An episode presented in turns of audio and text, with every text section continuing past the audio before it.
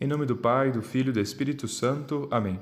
Salve Maria, sou o Padre Paulo Colombiano, missionário do IVE na Itália, e hoje vamos meditar um pouco o Evangelho de São Mateus, capítulo 22, versículos de 1 a 14.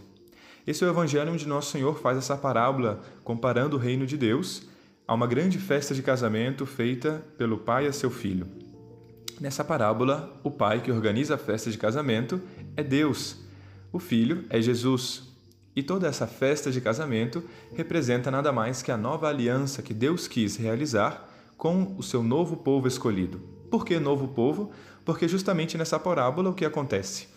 O rei, o pai, convida vários convidados, mas nenhum deles quis aceitar o convite. Todos eles rejeitaram o convite de Deus.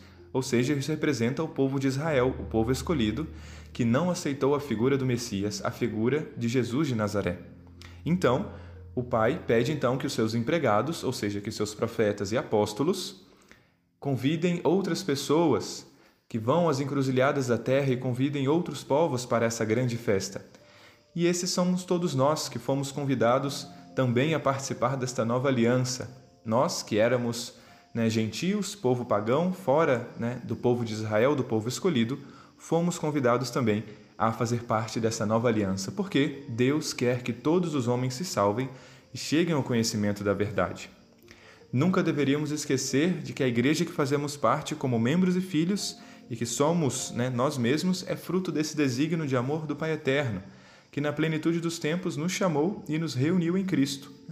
Nunca deveríamos esquecer que este banquete eucarístico do qual participamos né, que participamos agora em cada Santa Missa é o banquete que o Rei, o Pai Eterno, nos preparou, né, que prefigura essa união nossa futura no céu, na vida eterna. Devemos ainda colocar atenção no final da parábola. Quando o rei né, entrou para ver os convidados, observou aí um homem que não estava usando o traje de festa. Né? Ou seja, o rei reparou que alguém estava com uma veste diferente. Que veste é essa?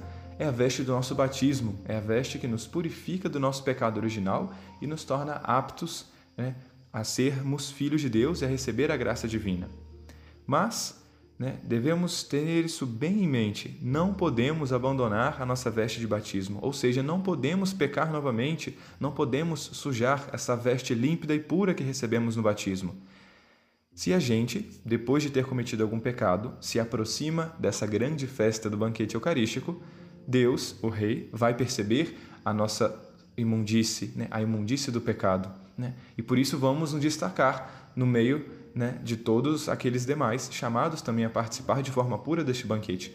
Por isso que existe, existe então né, a confissão dos nossos pecados. Por isso que, confessando os nossos pecados, nos tornamos aptos e limpos novamente para poder participar desse grande banquete hum, da vida eterna, desse grande banquete da Eucaristia.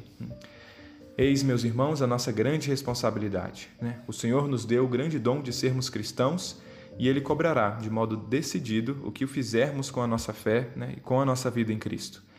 O próprio Jesus nos previne de modo muito claro né? que muitos são chamados e poucos são os escolhidos. Né? Ninguém se iluda pensando que porque já é cristão já está salvo. Né? Isso é bobagem e prepotência.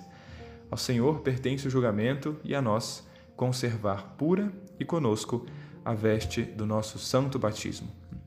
Pensemos bem no modo como estamos vivendo a nossa vida cristã e de modo especial a nossa Eucaristia, e que o Senhor nos dê a graça de participar dignamente do banquete eterno, né, nesta vida, em todas as missas que celebrarmos e um dia por toda a eternidade.